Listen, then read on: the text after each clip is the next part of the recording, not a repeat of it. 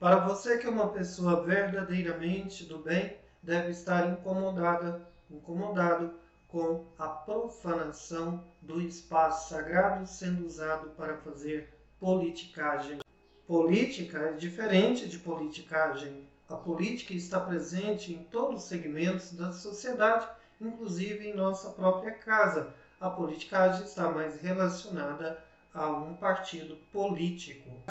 É por essa razão que a neutralidade nunca será bem-vinda. Quando você abre mão de exercer a sua cidadania, você acaba por dar espaço a projetos inviáveis para a continuidade da sociedade.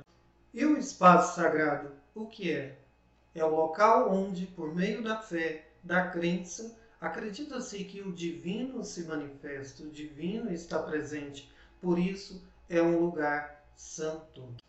Tendo distinguido o que é político, o que é politicagem e onde se deve fazer a politicagem, nas ruas, visitando as pessoas, num palanque próprio e não fazendo uso do púlpito e dos altares, e nem muito menos usando de símbolos sagrados, de festejos e tudo mais que se possa compreender como parte da dimensão da fé de um povo, de uma religião, uma manifestação cultural e religiosa, daí a importância de se respeitar o espaço sagrado, onde se manifesta o divino. Vou falar primeiramente do espaço sagrado, o conceito de sagrado, de modo muito simples para o catolicismo.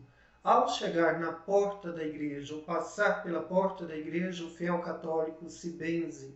Ao entrar, ele faz a genuflexão, uma breve, como se fosse ajoelhar, levanta-se, benze para saudar o Santíssimo e Diviníssimo Sacramento. Jesus, hóstia santa, feito corpo, sangue presente lá no sacrário, diante dos nossos olhos, para ser contemplado, para ser adorado. O altar, ah, o crucifixo que lá se encontra, as imagens são um pouco diferentes. É para veneração, não para adoração.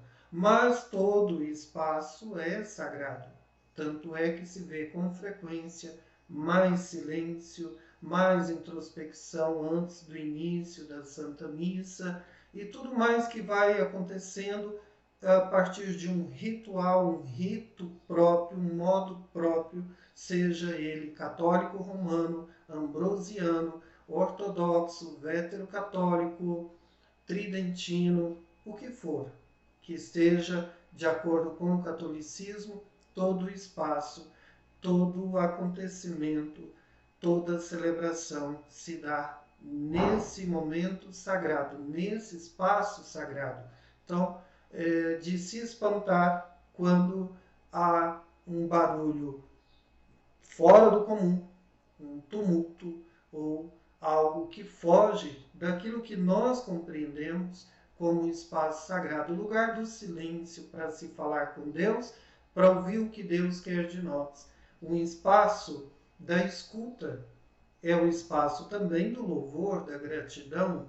Vamos louvar com cânticos, com hinos, com instrumentos, mas tudo se volta para o sagrado.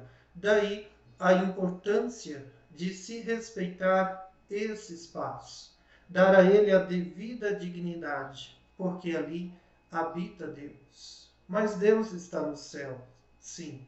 Mas naquele instante em que nós, humanos, perecíveis, pecadores, limitados, carentes da misericórdia divina, nos colocamos naquele espaço, essa mesma misericórdia vem ao no, a nosso favor para nos socorrer e para nos tornar dignos de estar ali na presença do Senhor, principalmente no momento da Eucaristia. Por isso, o rito católico é organizado em duas grandes partes: a liturgia da palavra e a liturgia eucarística. Por Cristo, com Cristo, em Cristo.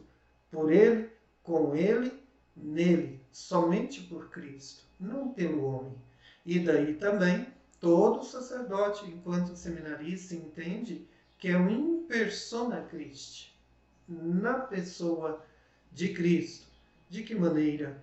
Por meio da ordenação que recebera, por meio do ministério que é exercido, pela imposição das mãos do seu bispo, legítimo sucessor dos apóstolos. Então, há toda uma linhagem, há toda uma história de fato, há toda uma caminhada, há toda uma sacramentalidade, há todo um sacramento que se dá, que se renova, que se faz presente aos olhos de todos os fiéis que lá se encontram.